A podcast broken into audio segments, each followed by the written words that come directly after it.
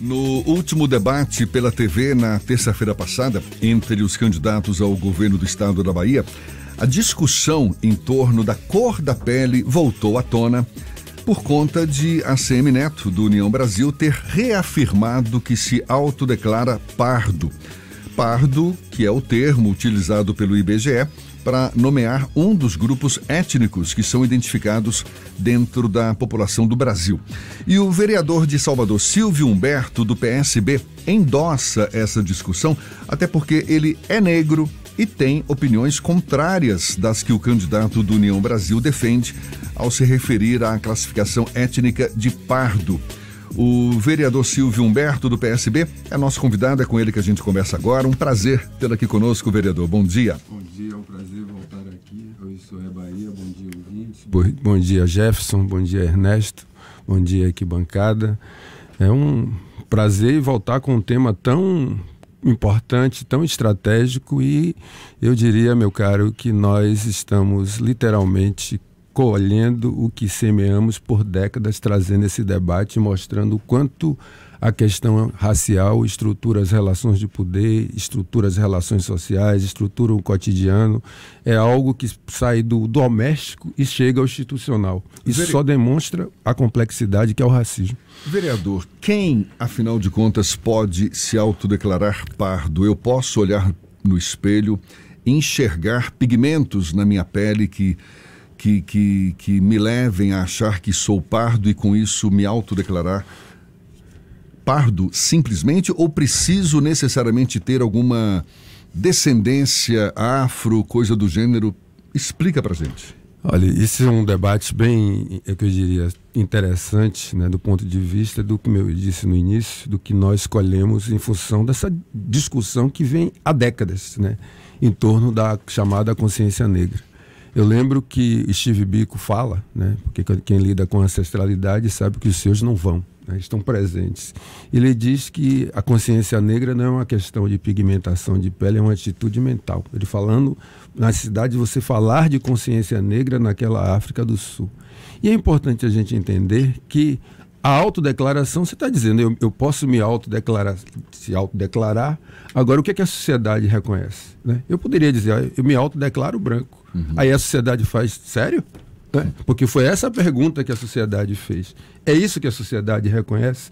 Então, assim, as pessoas confundem, ou de forma equivocada, ou de forma deliberada, porque aqui, quando a gente pensa a cidade de Salvador, e aqui pensando na Bahia, uma, um caminho para você encerrar o debate foi você falar quem é branco aqui.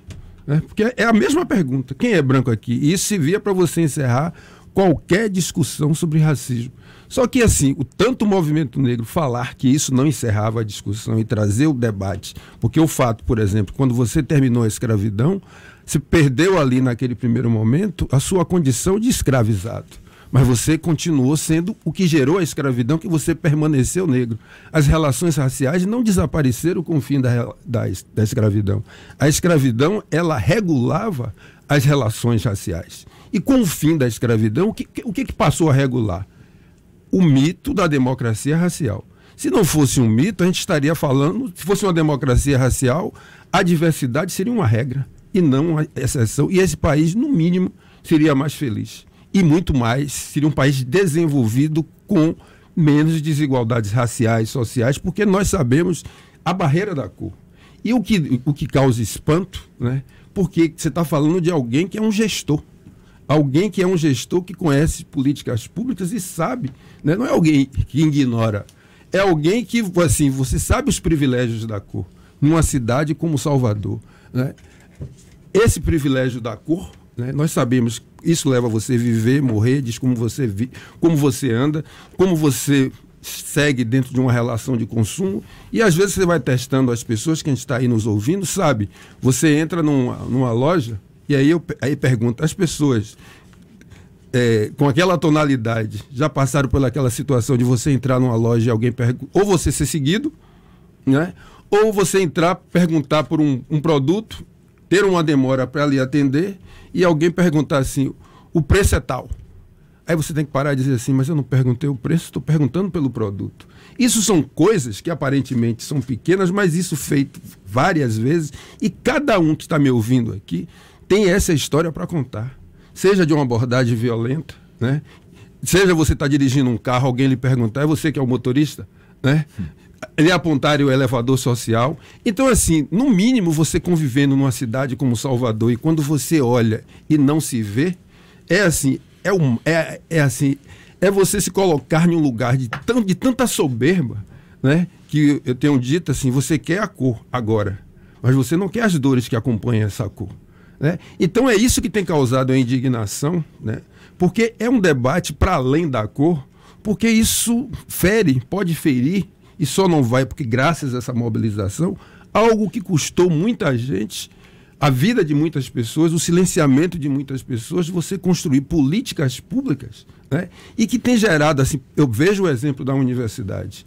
Né? Eu sou alguém que estudou em uma boa escola, que é o Colégio 2 de Julho, eu sei o que eu e assim, poucos estudantes negros, pouquíssimos, né? e conseguiram chegar na universidade, por exemplo, eu entrei na universidade nos anos 80, com 17 anos. Saí com 20. Eu sei o que é você conviver em um lugar e você ter pouquíssimos né? E não me lembro daque, naquela época as pessoas com a epiderme semelhante nem se declaravam pardos. Eu, eu sei o que, é que as pessoas não gostariam de ser. A primeira coisa é dizer assim: eu sei que eu não sou negro.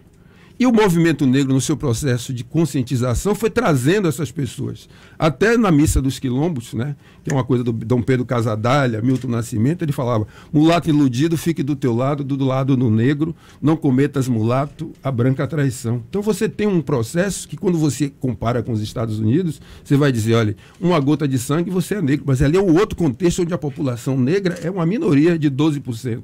Isso amplia o nível de consciência, sim. Mas um lugar onde nós somos a maioria, né, você utilizou do expediente a mestiçagem sendo pensada como uma política, porque sempre foi uma política, e a dificuldade é, na verdade, você reconhecer isso como uma política onde você estrutura o poder a partir dessa política, onde você vai estabelecendo gradientes. Uma verdadeira pigmentocracia. E essa pigmentocracia, isso, quando eu digo estruturar o poder, porque isso garante que essas pessoas tenham as melhores condições na cidade. Aí você vai diz, tá bom, vamos para o mercado de trabalho. Vai Silvio Humberto e ele. Numa, participar de um processo seletivo. Quem é que fica? Quem é que ganha o privilégio da cor? Eu já participei de, quando eu tinha 20 anos de idade, eu participei de um processo seletivo, né? vou citar aqui o banco, né? Um banco, né? passei assistente financeiro, era novo, 20 anos, a, não foi minha qualificação, enquanto não apareceu as caras, vai a gente passando pelo processo seletivo.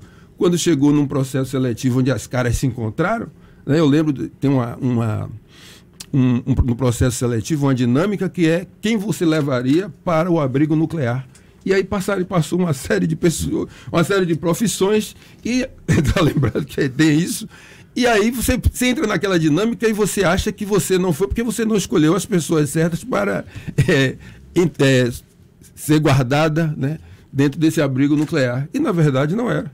Era a barreira da cor, tanto que minha mãe, que está aí viva, com seus 86 anos, recebeu uma carta do banco, né, falando que eu participei, eu fui muito bem no processo seletivo, etc, etc, mas infelizmente, mas a gente sabe que houve assim um constrangimento, porque imagine, se hoje você ainda é, imagine você ser assistente financeiro de um grande banco, isso lá em 1983. Então, assim, o que causa indignação, e, e para mim, assim, eu vou além da questão do, da cor, você se autodeclare. Não vou, você não vai tirar o direito da pessoa se autodeclarar. Mas, assim, isso significa o quê, do ponto de vista do reconhecimento para a política? Porque a política não foi feita, a política foi feita para as pessoas pretas e pardas que se reconhece. Daí a banca de heteroidentificação, onde você senta, ouve as pessoas conversam com as pessoas e as pessoas precisam ter o um entendimento que essas pessoas gozam de privilégios numa sociedade pigmentocrática e quanto mais claro você for, maiores são as possibilidades da sua ascensão. Isso determina se você vive ou morre, se você vai tomar uma abordagem policial ou não. É assim, por que, que meu sobrinho, que tem 26 anos, engenheiro mecânico, a mãe, com a sua forma de proteção, ele estudando na UFBA, tinha cinco camisas escritas Engenharia Mecânica UFBA para poder pegar o transporte e, e, não sofrer um baculejo violento. A pergunta: você sabe o que é baculejo? Ele sabe o que é, o que é tomar um baculejo? Não sabe. né? porque sempre gozou dos privilégios. Né? Porque o problema, minha gente, não é a cor. Eu participei, a gente está aqui perto, numa, numa escola aqui bem próxima, né? né? E aí, conversando com as crianças, né? E a gente falando sobre o 20 de novembro, né? foi uma conversa bacana, assim, a criança sempre lhe abre, né? E uma criança, ao final, né, perguntou assim: e se os negros fossem verde água? Aí eu fiquei assim. Aí Genial. quando ela perguntou que os negros, eu digo, poxa, essa é a capacidade das crianças estar enxergando para além do racismo e está vendo um futuro. Mas o que nós vivemos hoje, né? As pessoas vivenciam esse chamado privilégio da cor. Porque se você fosse rosa e você não tivesse privilégio por ser rosa, mas o fato de você ser branco, você, e o problema não é a cor, é os privilégios que, que são gerados a partir daí. E é isso que você, numa sociedade pigmentocrática, está colocado, isso vem lá em Aloysio de Azevedo com o mulato, né? Então, assim, você tem, tem tá repleto de, de exemplos, né? E que quando chega hoje, que você, e aí eu acho que isso é uma coisa estratégica, o movimento negro vem e coloca o debate racial como estruturante, isso leva de A a Z, dizer assim, olha, se veio até aqui, essa hora da igualdade que sempre falávamos, né, o dia, lembrando aí do 1798, né, que é a revolta dos búzios, quando eles animai-vos, povo baiense, que essa hora da, essa hora da, da fraternidade, o dia que seremos todos irmãos, a gente está dizendo assim, para que isso chegue, a gente precisa misturar isso de verdade. E misturar isso de verdade é trazer, meu caro Ernesto, a diversidade como um valor político, porque a gente ganha muito com isso. Agora, essas tentativas de fraudar, essas tentativas da afroconveniência, aí a gente está aqui para dar um basta. Bom, mas é, é bacana a gente, que a gente está ouvindo aqui e, e, nós não interrompemos aqui, porque na verdade a gente não está ouvindo, entrevistando apenas um ativista do movimento antirracista, um ativista negro ou um ativista político, um, é um político já experiente, não está em primeiro mandato. Nós estamos entrevistando alguém que está né, desempenhando a função de, de, de, agente político, mas nós estamos conversando com um educador. Silvio Humberto é, antes de qualquer coisa, um educador. Foi até talvez o trabalho na educação que projetou Silvio Humberto para a cena política e Salvador tem aí um, um bom vereador que a gente corre risco de perder se ele for bem sucedido agora que é candidato também a, a deputado estadual. Mas, Silvio, olhando assim, é, é, é muito, pra, principalmente para quem não é negro, porque eu me considero antirracista, mas eu não sou negro. Eu até já entrei, confesso, nessa viagem de achar que eu sou pardo, que é uma, uma maneira de você dizer eu não quero fazer parte desse racismo, eu não sou negro, mas eu não gosto disso. E fui educado na convivência com companheiros e companheiras do movimento negro a entender um pouco mais. Acho que essa é a principal crítica que até o Kleber Rosa faz e diz no debate, você tem que estudar as relações raciais para entender e não falar uma bobagem dessa. Mas para a sociedade, para além do, do, do, embate eleitoral, isso está sendo muito é, exposto e com naturalidade aproveitado pelos adversários do candidato que cometeu esse deslize, e ele sustenta ainda a sua defesa. Mas assim, para a sociedade, você não considera que essa é uma oportunidade pedagogicamente muito preciosa para que a gente compreenda melhor isso e até para que os não negros de Salvador compreendam isso e para a gente parar de dizer que o debate sobre racismo é mimimi, que é vitimismo. Nós estamos diante de uma bela oportunidade de conhecer melhor esse assunto, você não acha? Eu concordo plenamente. Ainda vou um pouquinho mais além, lembrando de. Eu acho que é até uma música de Raul Seixas que diz aí, não, até o. Né? Eu lembro só da frase aqui, que é incrível o poder que as coisas têm quando elas precisam acontecer. É, Mas isso chavão do pequeno Sanzuperri. Né? Sanzuperri, né? que é o pequeno príncipe. Mas isso não é geração espontânea. O que eu faço questão de ressaltar aqui é algo que nós vivemos debatendo e falando sobre isso há muitas décadas. Né? Que, e se construiu uma outra narrativa de, de se colocar da seguinte forma: olha quem é branco aqui? Estou repetindo isso porque é isso que encerrava o debate. Eu disse, a gente não está falando sobre isso. Né? A gente já pregou muito tempo no deserto e as pessoas dizem, está falando efetivamente de quê? A gente está falando de racismo que vai além do preconceito. Porque o preconceito é uma manifestação do racismo. O racismo é um fenômeno. Ele é extremamente complexo. Ele vai no, no, no doméstico e chega no institucional. Ele está na relação cotidiana e vai na, se colocando aí nessas relações sociais. Então é importante que a gente entenda do ponto de vista pedagógico, e aí eu, eu considero que essa discussão é estratégica, porque, na verdade, Ernesto, Quando nós falamos e, e virou um, um, um bordão, o racismo não tira férias. Quando ele não tira férias, ele vai de janeiro a dezembro. O que está sendo, que chegou hoje, são muitas, muitas denúncias, né?